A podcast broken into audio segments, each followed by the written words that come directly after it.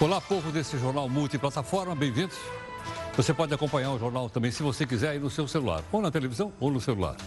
Ou então pode entrar também nas redes sociais.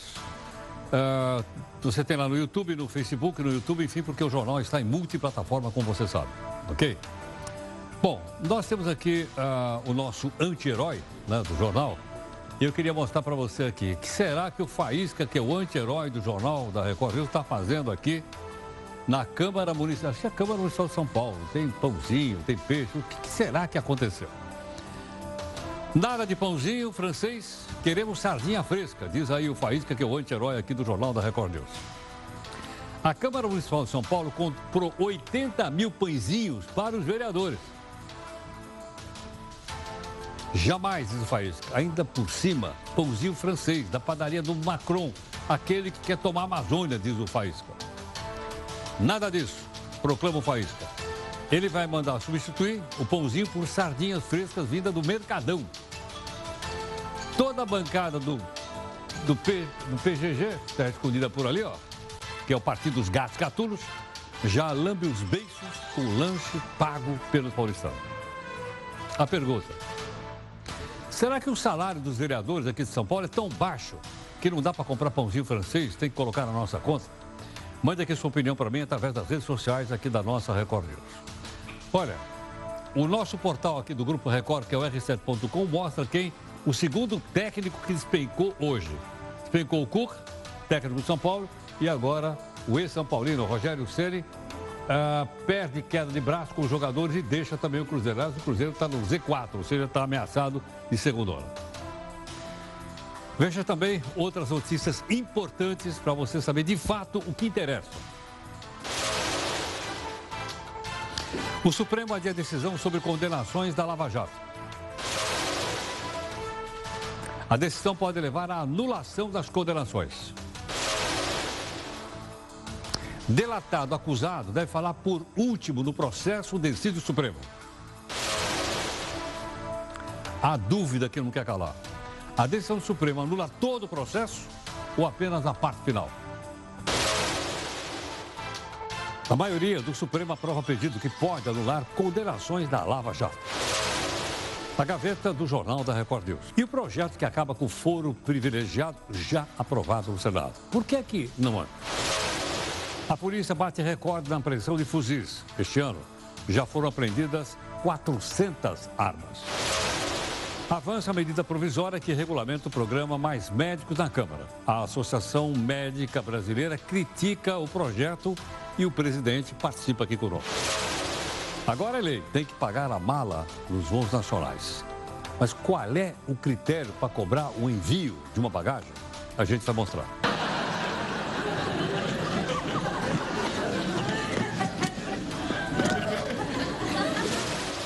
Governo da Arábia Saudita, pela primeira vez, admite que mandou matar o jornalista na sua embaixada em Istambul. O assassinato faz exatamente um ano. Veja aí a nossa imagem do dia. O que seria das pessoas sem o celular nas mãos? O fotógrafo Eric Pirkensen conseguiu mostrar. Dá uma olhadinha. Afinal, como é que funciona a doação de órgãos no Brasil? No passado, todo mundo era doador, a não ser que declarasse. Depois, mudou.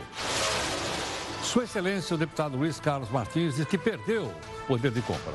Segundo ele, o salário lá não dá mais para comprar um carro novo na Assembleia do Paraná. Na época, no terceiro mandato, deputado Marques, sensível o salário de deputado, o salário de deputado, de deputado. Você ia numa concessionária e comprava um carro zero da melhor qualidade. Da melhor qualidade, carro zero. Na sua opinião, 25 mil reais de salário é pouco para um deputado estadual como esse do Paraná? Qual é a sua avaliação para isso? Mande a sua avaliação para cá nas redes sociais da Record News ou então no meu Zap Zap, que é o 11 São Paulo. Você já conhece. 942-128-782. Afinal, por que, que as pessoas não conseguem poupar? Falta de dinheiro, falta de educação financeira ou organização? A gente vai explicar para você. O que os maiores produtores de petróleo são capazes de fazer com o poder que acumulam, você vai ver. Este é o jornal que está em multiplataforma. Por meio delas você pode participar das três lives. Participa também da live final às 10 da noite. E pode cobrar da gente, como sempre, busca de isenção e busca de interesse público.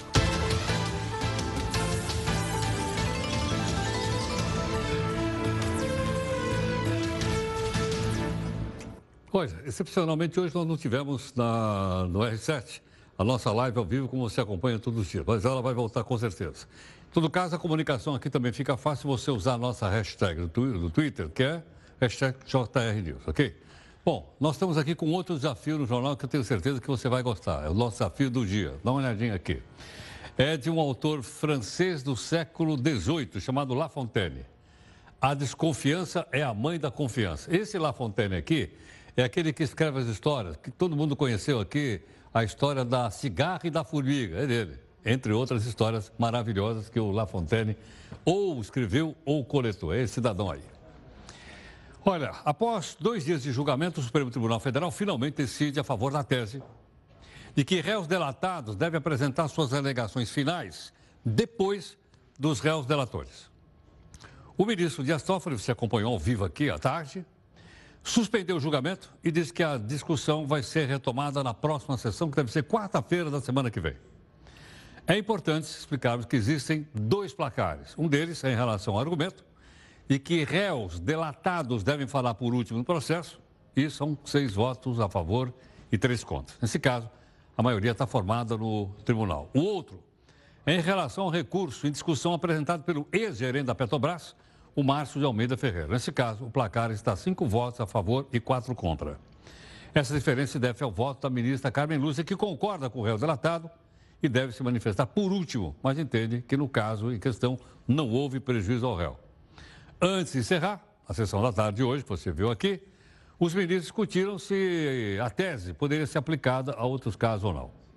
Bom, como eu disse, o julgamento vai ser retomado quarta-feira.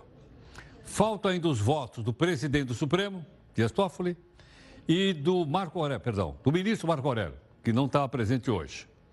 Apesar de ter suspenso o julgamento, Toffoli já, viu, já avisou que deve votar com a maioria dos colegas dele.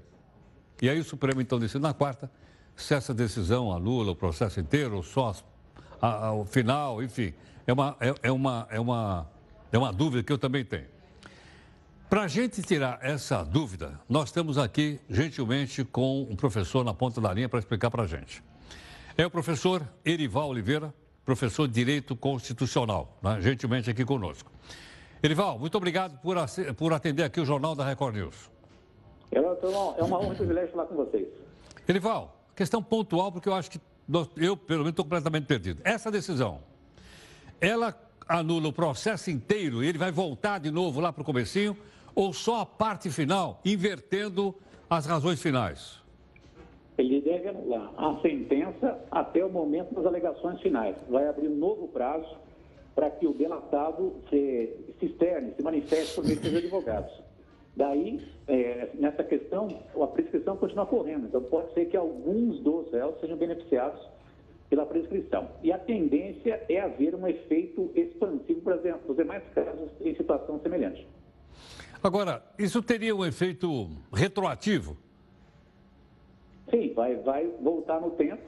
Ele não é, não é condenado, não vai ser condenado, vai voltar para nova apreciação. A tendência é manter a punição, mesmo havendo essa inversão, porque, como foi dito, nas alegações finais, o juiz leva em consideração as alegações finais das, das várias partes. E normalmente não costuma interferir no processo comum para a gente que atua aqui na primeira instância em São Paulo. Erival, já dá para a gente arriscar isso ou ainda dependemos de uma nova reunião do Supremo na próxima quarta-feira? Não, acho que isso vai, vai, ser pacificado. Vai ser anular, sim, a sentença, essa sentença, com certeza. Deve haver um efeito expansivo para os demais que socorrerem ao Supremo. Aí ver como é que o Supremo vai decidir. E lógico, pessoal, não é que as pessoas serão absolvidas. Vai apenas modificar a ordem. A condenação deve ser mantida e o único perigo é a questão da prescrição que a prescrição continua correndo. Perfeitamente. Elival, muito obrigado pela gentileza. Eu agradeço a disposição. Fique com Deus, um abraço. Muito obrigado. Professor Elival Oliveira, aqui ao vivo. Professor de Direito Constitucional, então, para a gente poder entender melhor. Bom, à tarde você viu também, já no encerramento, foi já no encerramento, o ministro Gilmar Mendes fez um desabafo durante o voto dele no Supremo. Até a gente brinca com ele aqui que o Gilmar é conhecido aqui como libertador. Bom, uh, ele mencionou aqui mensagens divulgadas pelo site da Intercept para reclamar das críticas que foram feitas ao Supremo Tribunal Federal. Dá, dá, dá, escuta aí o que ele falou, vamos ver. Há muita lenda urbana em torno disto. As pessoas não trazem números e mentem de forma arrogante. Por quê? Porque, especialmente, e você não falou bem, a questão não é Lava Jato, é todo o sistema de justiça criminal que está sendo discutido. Mas isto virou uma, um tipo de instituição. Quer dizer, ah, falou, vai, vai perturbar. Dizer, e tem gente que treme. Eu trouxe aqui o Intercept, é constrangedor, inclusive para alguns de nós. Porque, de fato, falam mal de nós, chamam, chamam a nós de vagabundos. Queriam interferir na distribuição do processo. Falam mal do ministro Faquim passam de todos os limites, mentindo, agredindo a corte, e nós agora ah, temos que atender a Lava Jato. Quer dizer, vamos um pouco honrar as calças que vestimos. Não, não, não. não. Sabe, é o tipo de coisa. É uma gente que. É uma gente que passou de todos os limites. Ele está se referindo, obviamente, aí aos procuradores da Lava Jato. Né? E ele estava lá ele mandou imprimir ali com ele as alegações, as notícias que partiram do site Intercept, que a gente já mostrou aqui para você várias vezes. Bom, e aí, isso perturba ou não o cenário político do nosso país? Gentilmente também aqui conosco está o professor Cláudio Couto, que é cientista político da Fundação Getúlio Vargas. Cláudio, muito obrigado pela gentileza por estar conosco aqui no Jornal da Record News. É um prazer, Herói. Cláudio, será que essa foi a primeira derrota, vamos dizer assim, efetiva da Operação Lava Jato? Olha, talvez uma derrota. Claro, ela ainda deve se completar no, no término do julgamento na próxima quarta-feira, mas eu diria que, do ponto de vista da, de, de uma decisão que afeta as próprias condenações, essa talvez se não é a primeira, é a segunda, né? Porque nós tivemos aquela inicial na turma, né, que já eh, libertou uma das pessoas que havia sido condenada. Eh, e agora o que nós podemos ter não apenas é uma outra decisão num caso similar, mas nós podemos ter uma situação que se espraia para outros casos. Né? Ou seja, que tem algo eh, muito similar, uma repercussão geral. E aí, consequentemente, o que nós vamos ter é uma nova maneira de funcionar da própria justiça criminal a partir desse tipo de decisão. Inclusive, uma das, das discussões que o Supremo travava hoje era se, afinal de contas, contas, isso valeria só para esse caso ou se teria repercussão geral. Mas deve ter repercussão geral. Agora, Cláudio, isso enfraquece a posição do, do ministro Sérgio Moro no governo do Bolsonaro? Olha, acho que são coisas diferentes, né? Não necessariamente enfraquece. A situação do ministro Sérgio Moro hoje depende muito mais da relação que ele mantém com o próprio presidente Bolsonaro, com o governo, e nós vemos aí uma série de ações do governo que vão enfraquecendo o ministro como a tentativa de interferir na Polícia Federal passando por cima dele, né, como o desdém do governo com relação à questão do COAF, o próprio posicionamento do filho do presidente, o Flávio Bolsonaro, que obteve acolhida judicial aí por parte do ministro Dias Toffoli, presidente supremo, naquela questão também relativa ao COAF, no que diz respeito aos dados né, financeiros. Enfim, o, o ministro Sérgio Moro tem tido uma série de bola nas costas, né, para a gente usar uma expressão futebolística, que vem do próprio governo. Então, essa decisão, claro, ela atinge a Lava Jato, atinge os procuradores que ainda estão lá, atinge, no certo sentido, esse legado do Sérgio Moro, mas não é isso que afeta a sua situação no governo. A sua situação no governo é afetada pelo próprio governo, e acho que é ali que ele tem que se resolver. Agora, uh, Cláudio, isso será que vai aquecer o debate no Congresso Nacional? Olha, é provável que aqueça. Talvez o Congresso Nacional vá tomar uma, alguma decisão no sentido de eventualmente normatizar isso mais claramente. Essa é uma decisão que tem muito a ver com um problema, inclusive, de clareza da lei da delação premiada, que foi uma lei aprovada pelo Congresso é possível que o Congresso seja levado no futuro próximo, ou talvez demore um pouco a isso, mas enfim, isso deve entrar na pauta do Congresso, algum tipo de aprimoramento em relação à delação premiada, para justamente prever esse tipo de coisa, prever essa ordem processual, né? garantir que, de fato, pessoas que são réus que elas não sejam obrigadas a fazer a sua última defesa, fazer as, as declarações finais da sua defesa simultaneamente àqueles que as acusam, porque esse é o problema justamente que está em discussão. E se isso estivesse mais claro na lei, nós não estaríamos vivendo essa situação hoje. Agora, eh, essa correção, Cláudio, poderia ser entendido como um choque de poderes? Ah, eu acho que sim. É um choque de poderes, ou pelo menos é, vamos dizer, os mecanismos de freios e contrapesos da democracia liberal, né, do Estado democrático de direito funcionando.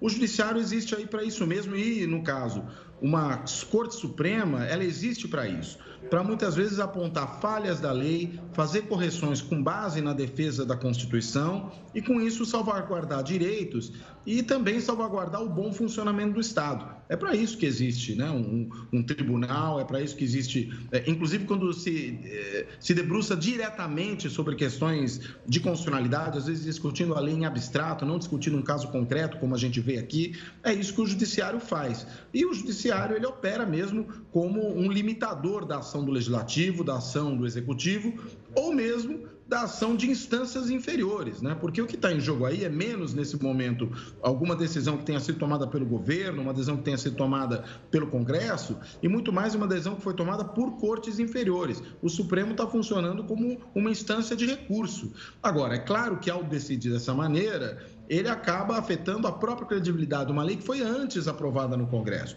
que é o que pode levar o Congresso a se voltar de novo a trabalhar sobre essa lei e eventualmente modificá-la. Cláudio, você acha que uma decisão como essa pode melhorar a percepção que, que a população em geral tem do Supremo ou pode não melhorar? Ah, eu não creio que vai melhorar. Eu não creio que vai melhorar pelo fato de que as pessoas, na realidade, vamos dizer, estão sequiosas, estão sedentas de sangue. Né? Elas querem ver, na verdade, condenações e mais condenações.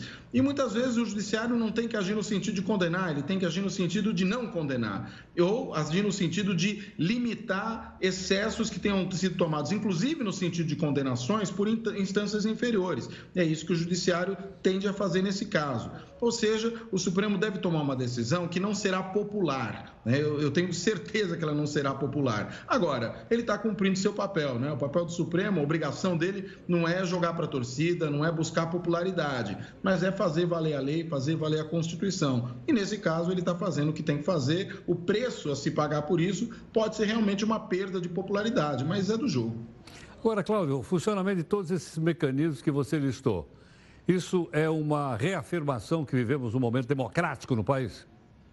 Olha, eu acho que esse é um momento democrático, certamente, né? porque é o funcionamento dos poderes, é a limitação ao exercício abusivo do poder, há normas que podem muitas vezes desrespeitar garantias fundamentais. Desse ponto de vista, não há dúvida. É um instrumento, é um momento democrático que está se apresentando. E acho que nós temos uma democracia no país. Claro que nós temos questionamentos da democracia, temos gente que pede golpe militar, temos gente que pede intervenção, temos o presidente da República conclamando os seus seguidores a marcharem contra o Supremo, contra o Congresso, às vezes pedindo o fechamento dessas instituições. Temos a tentativa de instrumentalizar uma CPI para acossar os judiciário, que é o caso da CPI da Lava Toga, ou seja, existem ameaças de fato à democracia, né? existem excessos da polícia, tá, há tanta coisa que é, prejudica o funcionamento da democracia no Brasil, mas nós podemos dizer que ainda há uma democracia em funcionamento e que momentos como esse são momentos nos quais essa existência ela se reafirma. Né? E claro, na medida em que esse tipo de reafirmação se mantém e se repete,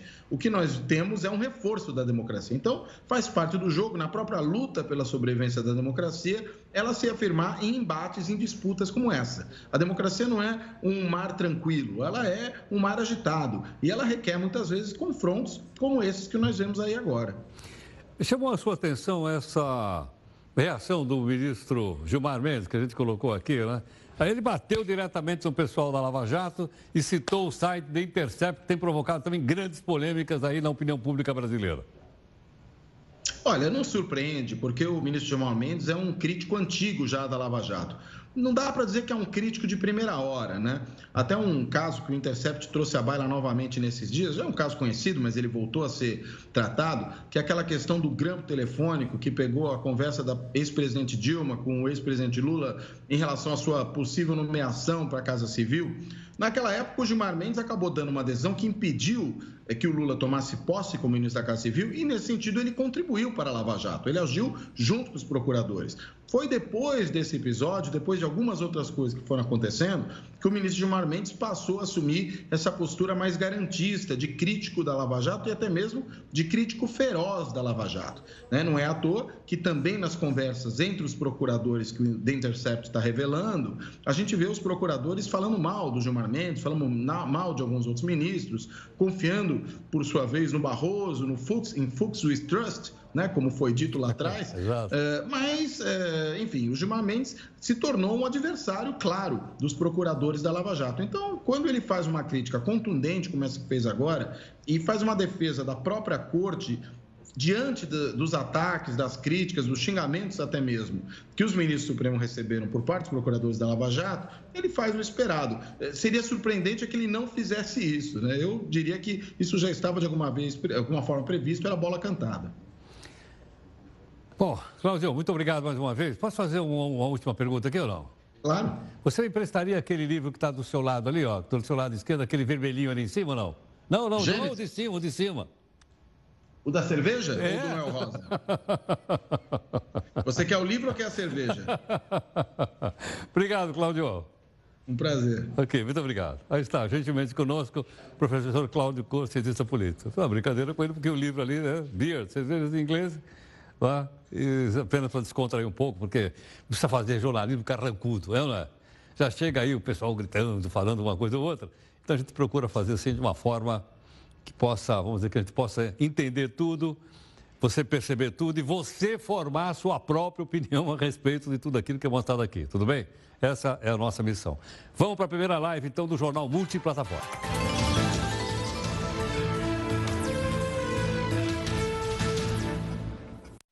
no acompanhamento da situação no Ceará. Ele está passando pelo sétimo dia de atentados. Queimaram carro, ônibus, prédios públicos, tudo isso está sendo alvos de criminosos, como você vai ver aí. Tofados no bairro Quintino Cunha, em Fortaleza, sobraram apenas os escombros. Praticamente tudo foi consumido pelo fogo. O incêndio criminoso aconteceu na madrugada e causou enorme prejuízo. Graças a Deus que o bombeiro chegou, vamos dizer, a tempo, né?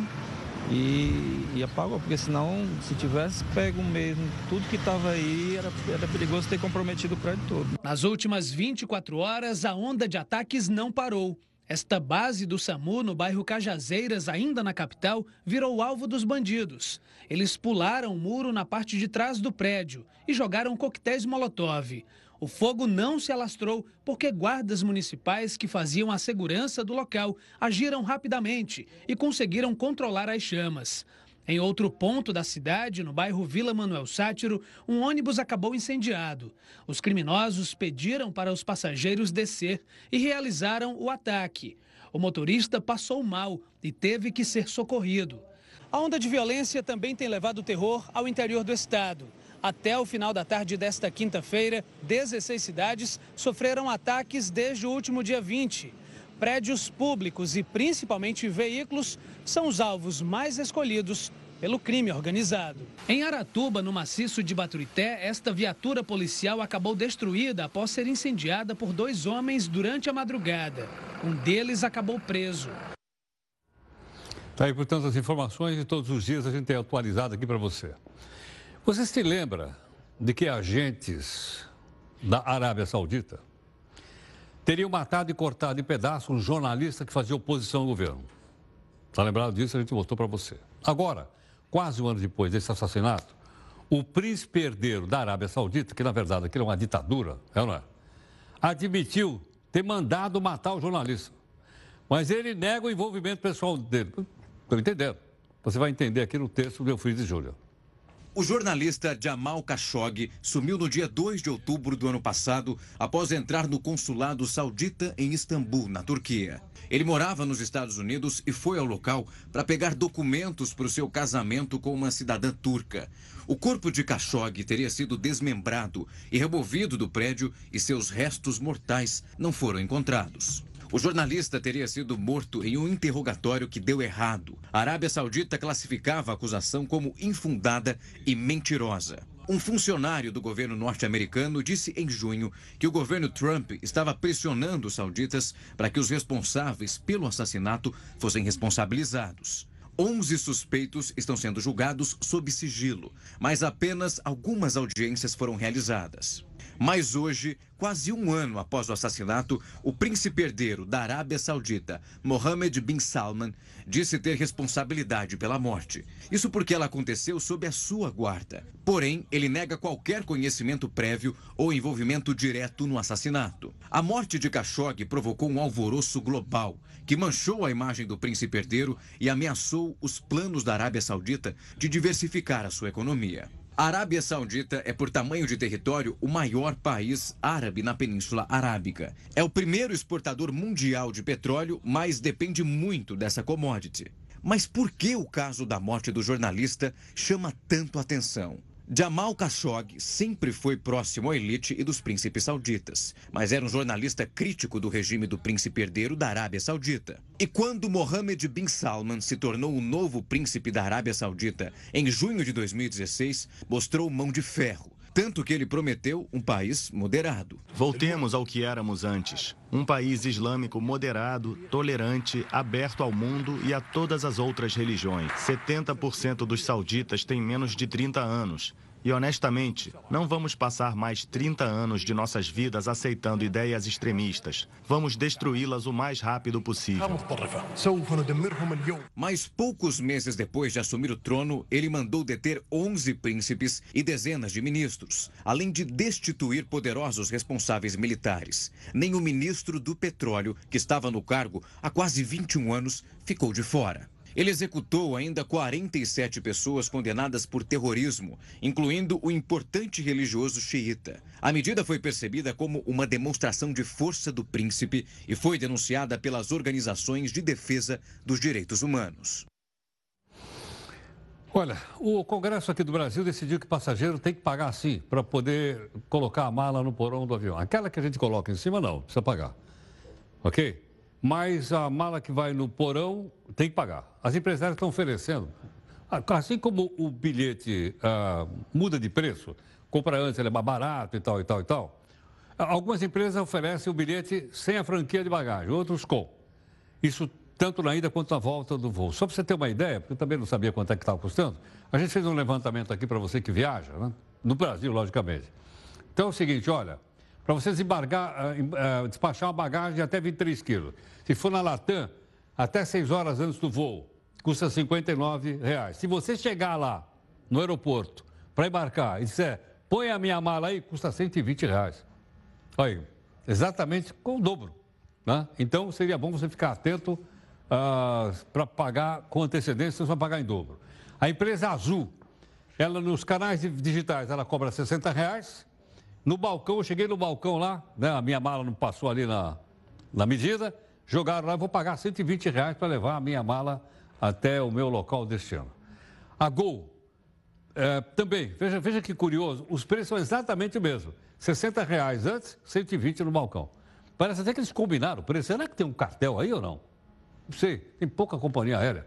Tem mais algum telão ou são esses três só? Essa é ótima. Então, três empresas, Faltou aqui a Bianca. A Bianca fechou, não é isso ou não? Então, são, são só três. Estão chegando as empresas aí de, de baixo custo. Agora mesmo liberaram para uma chilena entrar no mercado brasileiro. Bom, nas passagens aéreas, o passageiro tem direito apenas à mala de mão que eu falei para você. Bota lá em cima. Ok? Essa é levada na cabine, essa continua de graça. Não vai pagar porque não paga em lugar nenhum do mundo. Só paga quando você coloca lá no bagageiro. A medida provisória que cria médicos pelo Brasil, programa que atende e pretende substituir aquele programa antigo chamado Mais Médicos, acabou dividindo hoje deputados e senadores durante uma comissão mista.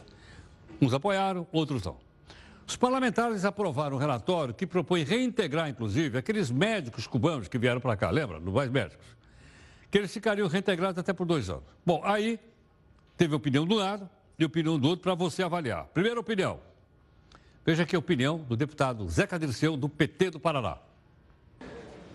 A partir de uma proposta muito tímida, eu diria até um pouco fictícia, que chegou aqui do governo federal, o debate das ideias, todo o trabalho dessa comissão, as emendas, o trabalho do relator, nos permite agora ter um texto que começa a dialogar com a realidade da vida de cada brasileiro e brasileira. Incorporamos a questão justa e necessária em relação aos médicos cubanos, que serão incorporados novamente ao programa Mais Médicos.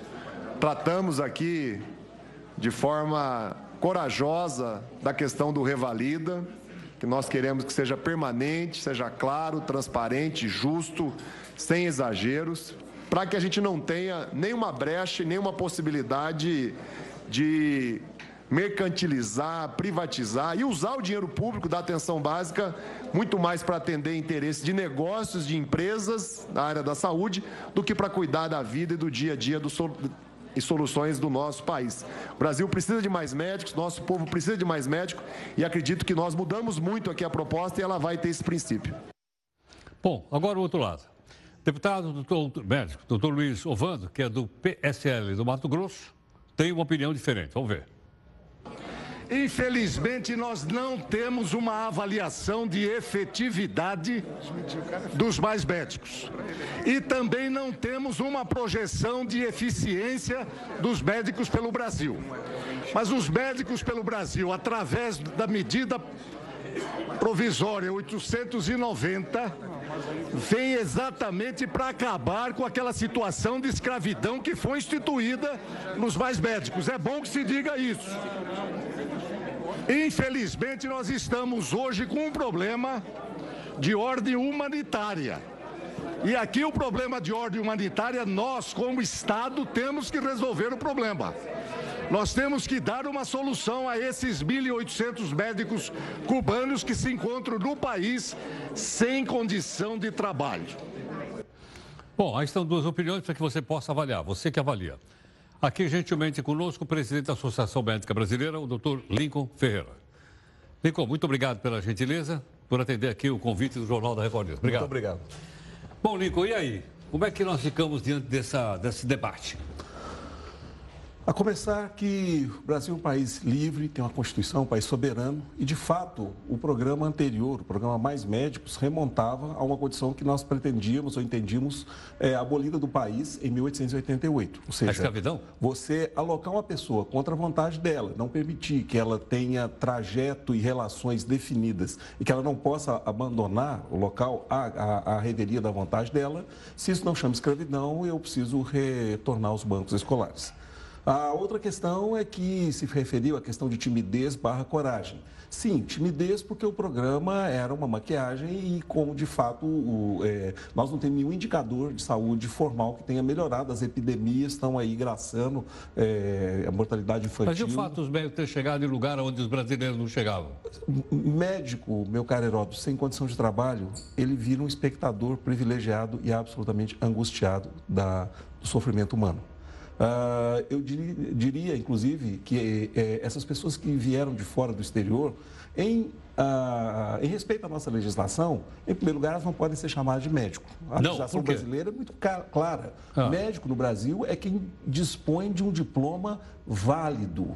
E aí, essa, esse programa Médicos pelo Brasil, ele foi concebido dentro da, da, da, da CLT, ou seja, com garantias é, para médicos brasileiros e, ao ser discutido, ao ser emendado, ele foi completamente descaracterizado. Mas esse pessoal que veio não fez faculdade de medicina? Se eu for para o exterior do país, eu sou considerado um bacharel em medicina. Eu não tenho licença para atuar. Qualquer país do mundo exige qualificação pela, é, pelo alto grau de complexidade da medicina e pelo potencial. Então, ser bacharel de... é uma coisa, ser médico é outra? Aqui no Brasil, médico é quando você está liberado para atuar. Se eu chegar dos Estados Unidos nesse momento, eu sou médico no Brasil, sou um cirurgião geral, é, e tiver uma pessoa com, com, um diagnóstico de apendicite, eu não tenho autorização legal para atuar. Se eu atuar, eu vou estar cometendo um crime. Eu tenho que procurar aquela pessoa e levar às mãos de uma pessoa que esteja autorizada para atuar. Então eu teria que ter o meu diploma que é revalidado? Exatamente. Ou seja, é, esse, essas pessoas que vieram de Cuba, eles nunca tiveram efetivamente a sua capacitação aferida. Esse é o primeiro grande problema. E a guisa de se discutir esse programa Médicos do Brasil, que nós saudamos como uma iniciativa muito boa do ministro eh, Luiz Henrique Mandetta e do governo Bolsonaro, eh, essa descaracterização eh, ela veio em função de interesses econômicos, posto que está estabelecida uma verdadeira máfia de revalidação de diplomas Desculpa, médicos. sei por que, que tem máfia de revalidação? Porque passou-se a enxergar ali um mercado, essas Ah. pessoas chegam, eles estudam em faculdades que nós não temos o menor tipo de controle, ao contrário das brasileiras, em que a imensa maioria das faculdades é de boa qualidade. Ah. E o- a questão de se obter o diploma, ou seja, a licença para exercer a medicina no Brasil, tornou-se um balcão de negócios. Não, denunciado. desculpa eu entender, porque eu sou leigo. Perfeito. Quem é que revalida, então, o diploma de uma pessoa que estudou fora do Brasil? O brasileiro lei- foi lá, fez medicina na Bolívia. Aí ele volta. Pela lei brasileira, Ah. as universidades públicas. Só hoje- as públicas? Só as públicas. As privadas não? Não. As privadas não Porque podem. elas não têm competência? Porque exatamente o que aconteceu. É, está nas páginas é, na grande imprensa, tem hoje donos de faculdades que estavam fazendo comércio de vagas e comércio de revalidação. Obviamente, eu não, não é uma generalização, estou dizendo é do risco que isso ocorre, Ah. posto que, se são cerca de 50, 60 mil brasileiros no exterior, nós estamos falando algo entre, entre 10 e 15 bilhões de reais. E o deputado se disse ali que tivemos aqui uma medida corajosa em, em relação ao, re- ao Revalida. Sim, eu quero saber se ele tem coragem de levar ele ou a família dele para ser atendido uma pessoa, infelizmente, cujas Agora, qualificações uma são coisa. extremamente Mas então por que, que as universidades privadas não têm competência ou a, não têm... de diretrizes básicas da educação visando preservar a isonomia e preservar a qualidade, ou Ah. seja, justamente Porque não tem, tem universidade pública também que não é aquela maravilha, hein? Claro, É, claro, é? claro. Eu não podemos ter generalização. Temos muito boas faculdades públicas e privadas e faculdades que deixam a desejar públicas ou privadas. Agora, converter algo tão importante quanto a autorização para o indivíduo exercer medicina no Brasil num balcão de negócio é algo que nós Então denunciamos. o balcão de negócio fica onde? Desculpa, fica onde? Nas universidades particulares? Sim, sim, sim. É ali que tem o balcão? Sim, porque Chega existe diploma uma ali, pago. complementação de currículo e essa complementação de currículo ela serve de eh, desculpa para se cobrar valores hoje que chegam aos 150 mil reais. E, e aí, se houvesse de fato a complementação no, de uma forma correta, Mas isso não é um caso de polícia? a polícia está atuando. A polícia está atuando. Isso foi objeto. Eu estava discutindo justamente na mesma plenária mostrada agora há pouco, e a polícia estava em ação, prendendo, desmascarando todo esse esquema que foi eh, descoberto e fundamentado e subsequentemente, num programa televisivo de grande audiência dos domingos à noite, toda a operação foi desvendada. É apenas o primeiro capítulo da série. Isso foi levado tempestivamente ao conhecimento do Ministério da Educação, que não só não tomou as providências devidas, como depois acenou com o discurso que, no nosso entendimento, visa legalizar essa prática hoje flagrantemente Então a responsabilidade é do atual ministro da Educação. Vai, Olha, o nosso, nosso entendimento Ah. é que o Ministério da Educação caberia a ele zelar, primeiro, para que isso não se transformasse num comércio. Segundo, para que boas faculdades de medicina pudessem eh, ter incentivos, independente da sua condição, mas que faculdades de medicina de média e baixa qualidade, pelo seu potencial, pelo risco que elas representam à população e pelo engodo que elas representam para quem está frequentando ali, que elas fossem impedidas de funcionar. agora- E não Pois não. se trata, meu caro Heródoto, desculpa, de Claro. nenhum tipo de reserva de mercado. Cada um de nós é cidadão brasileiro, cada um de nós é um paciente em potencial. O que nós estamos assinalando aqui é que está se dividindo nesse momento, de uma forma clara e legal, a assistência à saúde é, em dois tipos de camada, como se tivesse dois cidadãos de primeira e de segunda categoria. Por quê? Desculpa, eu não entendi. Para os que estão Os ali... que podem pagar isso? É, com, com salários que Ah. compram carro zero quilômetro, eles vão ser sempre aqueles médicos de referência top, de boa qualidade, de, de, de Ou grande o pessoal que referência. está lá no Congresso tem Porém, também, né? Ao cidadão comum está reservado aquele indivíduo que não teve oportunidade, que nem Que não sequer tá lhe qualificado. Foi, exatamente, de- nem, nem muitas vezes lhe foi dada uma oportunidade de se qualificar adequadamente. É, só que tem uma questão. Onde começamos a nossa vida como médico? Em pronto-socorro, em pronto atendimento, nas urgências e emergências. Todo cidadão brasileiro hoje está sujeito a ser tratado. o que foi decidido numa hoje? dessas unidades. O que foi decidido hoje na comissão vai para o plenário, é isso ou não? O que foi decidido hoje pela comissão vai para o plenário e posteriormente vai para a sanção presidencial. Nós tivemos pode vetar ou pública, pode sancionar. Nós, nós tivemos uma audiência com o presidente Jair Bolsonaro em que ele nos assegurou, é, ipsilíteres, assim, na integralidade, em primeiro lugar, que é, estaria assegurada a questão da moratória das escolas médicas até que se estabeleça a qualidade adequada para a formação do médico no Brasil. E, em segundo lugar, que o exercício da medicina no Brasil apenas com um diploma válido de médico. Não é esclarecendo uma posição absolutamente xenófoba, estrangeiros formados no exterior, brasileiros formados no exterior, uma vez que demonstrem que têm competência e capacidade, são muito bem recebidos e, fa e farão parte é, do exército de colegas que atua hoje nos 5.570 municípios brasileiros. Muito obrigado. Sou eu que agradeço em nome da Associação Médica Brasileira. Muito obrigado pela gentileza. Eu que, eu que, agradeço. Muito obrigado. Está aqui, doutor Lincoln Ferreira, que é presidente médico, vice-presidente é, da Associação Médica Brasileira. Né? É, é um tema interessante. E na, como isso mexe, como ele falou agora, mexe com a população, mexe com a saúde da população, pode ter certeza que a gente vai dar outros esclarecimentos para você também formando sua opinião a respeito do assunto. Tudo bem ou não? Bom, atenção aí. Começa amanhã o saque dos 500 reais. Por falar nisso, e os números da, da, da Mega Sena? Já saiu a Mega Sena ou não? Estou falando de dinheiro? Precisam levantar para saber se o número. Porque se eu ganhei, eu já paro aqui já vou embora daqui metade. Antes do, da live já estou saindo. Bom, como não estou sabendo, amanhã, cliente da Caixa Econômica, nascido entre maio e agosto. Se você está aí, vai lá, né? Quem não é cliente? Bom, quem não é cliente da Caixa, a liberação da grana começa a partir do dia 18, 18 de outubro. Ok? Também conforme o mês do aniversário, tem que olhar direitinho. Vai lembrar que o dinheiro será depositado automaticamente para quem tem conta, poupança individual na caixa. Já cai a grana lá, nem precisa ir lá.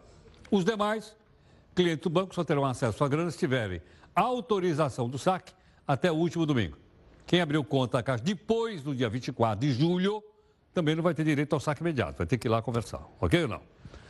Bom, é, nós vamos mostrar de novo a sonora do deputado dizendo que 25 mil reais é muito pouco salário. Se você quiser gravar para conversar com seus amigos, vai ser na nossa live aqui agora.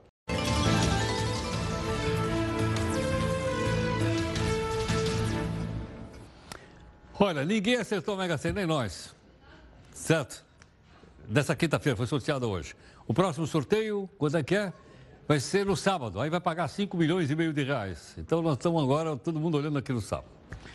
A Comissão de Constituição e Justiça da Câmara aprovou o projeto de lei que abre brecha para multar condenados por uso e também tráfico de drogas. O texto prevê que o juiz poderá incluir o pagamento na condenação. As multas poderão ser até de 2 mil salários mínimos. 2 mil salários mínimos. Olha aí. Os recursos seriam destinados ao SUS para reparar os danos causados à saúde pública por pessoas que são doentes e são dependentes de droga. O projeto foi aprovado de caráter conclusivo, ou seja, não vai precisar passar pelo plenário da Câmara. Mas os deputados ainda podem apresentar recurso para que ele não seja avaliado pelo Senado. Vamos acompanhar. O Tribunal Federal do Rio atendeu o recurso da defesa do ex-presidente Michel Temer e autorizou a viagem dele para Londres. Vai poder ir para Londres. Mas vai trabalhar, vai para uma palestra em Londres. O juiz, Marcelo Bretas, tinha negado, o, juiz, o Bretas é do Lava Jato, disse não, não. Em agosto, o que, que o Temer fez? Solicitou autorização para a terra, fazendo uso até de passaporte diplomático. Você tem passaporte diplomático ou não? Eu também não. O Ministério Público Federal se opôs, lembrando que Temer responde à justiça por corrupção, peculato e lavagem de dinheiro. Réu duas vezes, acusado de receber grana nas obras de Angra 3. Mas agora está liberado, a justiça liberou, a gente, né? A gente é, respeita. Bom, mais uma informação importante para você. Que, aliás, o lema aqui é notícia para você crescer. Na hora de atualizar o currículo, surgem dúvidas e tal, não sei se põe foto, se não põe, o que, que eu escrevo em cima do currículo? Põe aquela, aquele monte, nasci em tal lugar, blá, blá, blá, blá, não sei não. Ok não?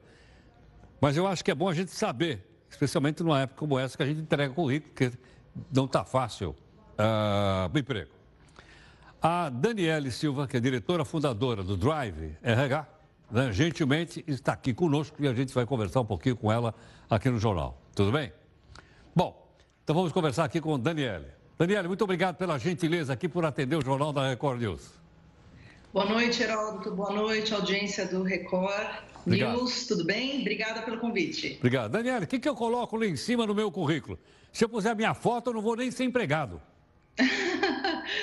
Então, essa coisa da foto é, é, bem polêmica, né? Porque existem algumas áreas, como por exemplo vendas ou recepcionista, que algumas empresas podem pedir foto. Não é uma, é, como é que eu vou dizer, uma atitude legal das empresas, né? Porque as pessoas têm que ser contratadas por conta das qualificações, né? Mas infelizmente acontece bastante. Agora, Mas o profissional que é corporativo não precisa. Não precisa. Agora, qual, qual, é a primeira informação que eu coloco lá em cima do meu currículo, então, para ver se eu vou comover o diretor ou diretora de RH? Tá. É bem interessante você colocar é, como é que eu vou dizer, a área que você trabalha, só que você se atentar aos diferentes termos. Então, por exemplo, o profissional que ele é da área de finanças, ele pode colocar gestão da área de finanças, o analista financeiro, mas ele também tem que colocar controladoria, contabilidade, contas a pagar, outros temas, né, outros subsistemas que ele poderia atuar na área financeira. Então, esse é o grande segredo para você chamar a atenção no seu currículo. Agora, Daniela, é possível entender, então, que a empresa só vai me contratar se eu for resolver alguma coisa para a empresa ou se eu for acrescentar alguma coisa na empresa, é isso? Com certeza. Com certeza. É, você também é importante também é, o profissional que está buscando uma oportunidade ele deixar isso claro no currículo, né? O que tipo de problemática, que tipo de situação dentro da empresa que ele poderia ser muito útil. Então assim, não, é, por isso é importante descrever bastante os cases, né? É, situações similares em empresas similares no mesmo segmento ou é, empresas de segmento diferente, mas você colocando ali uma situação, um caso de sucesso que você você teve, é, relatando qual foi o seu papel, qual era o desafio né, que você passou ali naquela situação e quais foram as atividades que você desenvolveu para você chegar na solução. Tá? Então, é, é bem importante você montar um currículo pensando sempre na resolução de problemas das empresas. Entendi. Daniel, algumas empresas me parece que olham as, as as plataformas digitais, as mídias sociais da pessoa. É bom eu escrever lá no meu currículo também as minhas plataformas digitais ou não? Olha, existem algumas empresas que pedem bastante, né? Como por exemplo, é, as, as, empresas relacionadas com internet, elas pedem bastante, né? Então, é, Google, Facebook, essas grandes empresas, elas pedem as redes sociais. É, caso contrário, as empresas elas não pedem, a não ser que seja um LinkedIn, uma rede é, social voltada para o profissional, né? É, mas de forma geral, assim, os recrutadores também dão uma olhada nas redes sociais, também fazem essa avaliação. Agora, Estando ou não no currículo, né? né? Lógico. Agora, deixa eu te perguntar o seguinte. Antigamente, no currículo, né, a gente colocava a escola que fez o curso primário, depois fez a faculdade, pós-graduação, não sei o quê. Continua colocando tudo isso ou é dispensável?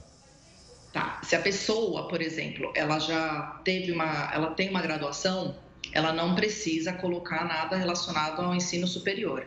Se ela tem a graduação, é só colocar graduação, pós-graduação, MBA, mestrado e aí para frente. Porque é o, é o, curso de bacharelado para frente. Se ela não tem o bacharelado, ela pode colocar o ensino, onde ela fez o ensino superior, sim. Mas não precisa desse é, histórico tão extenso. Daniel, qual é o pulo do gato, então, para botar no meu currículo, para eu faturar um emprego que eu estou precisando? É, eu acho que é a descrição dos cases de sucesso. Então, você, durante é, a narração das posições que você passou né, da, nas empresas, você sempre adicionar é, um desafio que você teve né, naquela empresa, sempre falando assim, qual era o desafio operacional, qual era o desafio financeiro, era uma redução de custos, ou era uma melhoria de um processo, e como que você fez para você chegar naquele objetivo. Esse é o grande pulo do gato, porque hoje as empresas elas não estão procurando apenas uma pessoa para ah, ocupar uma posição, é, porque vamos combinar, né? Muitas pessoas hoje saem das universidades, estão preparadas, né? O que elas procuram são pessoas que são problem solvers, são solucionadores de problemas. Então, esse é o, é o grande o pulo do gato é o grande destaque de um currículo, é você sempre destacar os diferentes casos de sucesso que você teve na empresa. Tá ok. Daniela, obrigado pela sua gentileza, muito grato. Imagina, um abraço. Muito Boa obrigado. noite. Muito obrigado. Bom, quando a Daniela falou, Daniela Silva, diretora da, do Drive RH, falou isso, o pulo do gato, o Faísca logo se manifestou lá na redação, o meu gato preto. Ela se manifestou dizendo, você é pulo do gato, é comigo mesmo, ok ou não, para arrumar um emprego. Bom, nós contamos para você, mostramos aqui aquele procurador de Minas Gerais, da Sua Excelência, que reclamava que o salário dele de 24 mil reais por mês era muito baratinho, lembra não? Agora, um deputado estadual do Paraná resolveu imitá-lo. Sua Excelência se chama Luiz Carlos Martins, reclamou durante uma reunião da comissão lá da Assembleia, né, que estava ganhando muito pouco. O salário dele, coitado, sofreu um achatamento nos últimos mandatos. E olha, é um negócio de doer o coração, ok ou não? Eu nem vou dizer para você quanto ele recebe, é melhor que ele diga de viva voz. Vamos ver. Nós não podemos esquecer a questão de salários. Inclusive, nós aqui na Assembleia, nós também tivemos um achatamento salarial. O deputado Tadeu Venere sabe disso. E nós não divulgamos, e tem que divulgar. Tivemos um achatamento. Foi achatado. Foi para baixo. Foi para real. Só para os senhores terem uma ideia, no meu terceiro mandato aqui na Assembleia, não só eu, todos nós, na época, no terceiro mandato, deputado Marques, sensível o salário de deputado, o salário de deputado, de deputado. Você ia numa concessionária e comprava um carro zero da melhor qualidade, da melhor qualidade, carro zero. Hoje, hoje você não compra metade, não paga metade de um carro popular. Só que nós temos que contar isso para a população, houve achatamento. Agora, quando se pensa no que nós ganhamos e que ganha um trabalhador né, da construção civil, enfim, aí é uma distorção Vou muito bicicleta, grande. deputado. A bicicleta do Goro de carbono é o preço da... não. Quem compra? E aí, qual é a sua opinião sobre o que você acabou de ouvir? Você pode opinar agora na nossa live.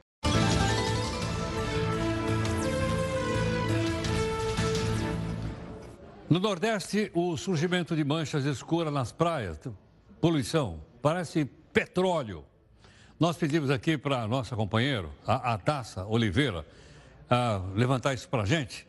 Adassa, é com você, boa noite. Boa noite, Heródoto. As manchas pretas começaram a surgir nas praias do Nordeste no início desse mês e rapidamente se espalharam por 99 pontos do litoral nordestino. Entre os estados mais afetados estão o Rio Grande do Norte, Pernambuco e Paraíba, que inclusive já registraram resgate de animais marinhos cobertos pelo material que, segundo o Ibama, se trata de óleo cru e que pode ser altamente contagioso. Até o momento, nove tartarugas foram resgatadas, além de uma ave encontrada coberta de óleo. Mas dos dez animais, sete morreram contaminados pelas manchas. O Ibama pediu apoio à Petrobras para fazer a limpeza das praias. A empresa afirmou que vai disponibilizar 100 pessoas para o trabalho. As prefeituras também devem iniciar o processo de retirada do óleo das praias nos próximos dias. Como uma forma de amenizar os efeitos causados pelas manchas no litoral nordestino, o Ministério Público Federal deu prazo de até 15 dias para que as prefeituras das cidades afetadas pelo óleo apresentem um plano de recuperação e segurança ambiental, apontando quais as ações efetivas serão tomadas na retirada do material das praias nordestinas. Na apuração em busca de responsáveis pelo vazamento do óleo, procuradores trabalham com diversas linhas de investigação e apuram se houve negligência por parte da Petrobras ou se trata de um crime ambiental causado por alguma embarcação ou navio mercante. De Natal, Adassa Oliveira para a Record News. Grato, muito obrigado. Olha, presta atenção no seguinte: amanhã é comemorado o Dia Nacional de Doação de Órgãos. Atualmente, dá para comprovar a vontade da pessoa em doar próprio. Não precisa, não precisa nem de, de. Precisa só um documento de identidade, claro. Mas será que sempre foi assim? Como é que é essa história da doação de órgãos? Veja aqui no texto da Jéssica Veloso.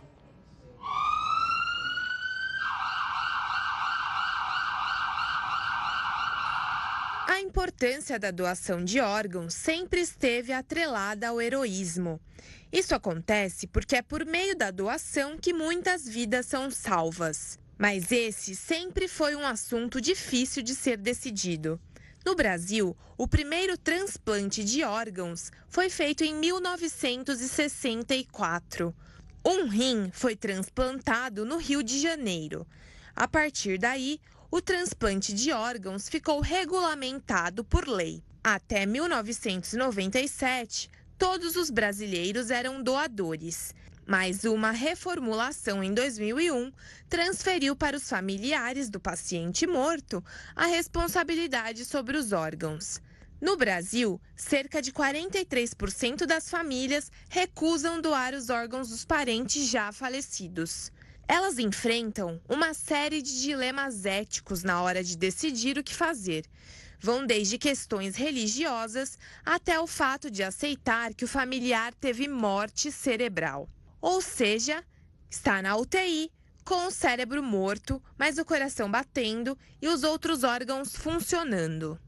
A doação de órgãos deve ser consentida. Quem quiser ser doador pode até incluir a informação no RG ou na CNH. Mas também é importante que os parentes mais próximos saibam sobre o desejo, já que, se não houver documento, a autorização deve ser dada por familiares com até o segundo grau de parentesco. Apesar dos números altos de recusa, o Brasil tem hoje o maior sistema público de transplantes do mundo.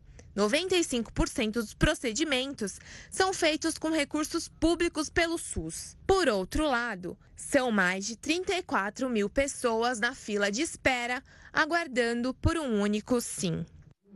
Você doaria ou não? Eu doaria. Muito obrigado aqui pela sua gentileza conosco, em nome da nossa equipe de técnicos, jornalistas. Tem a nossa live aqui, mas temos mais notícias aqui na nossa Record News, com a participação agora do Celso Freitas e também da Adriana Araújo, ok ou não? E o nosso encerramento aqui é sobre a Câmara Municipal de São Paulo. Os parlamentares lá contrataram uma empresa para fornecer 4 toneladas de pãozinho francês, logo da França, pô. Né? Será que eles vão abastecer a cidade inteira vão comer todo esse pãozinho? Vamos dar uma olhada.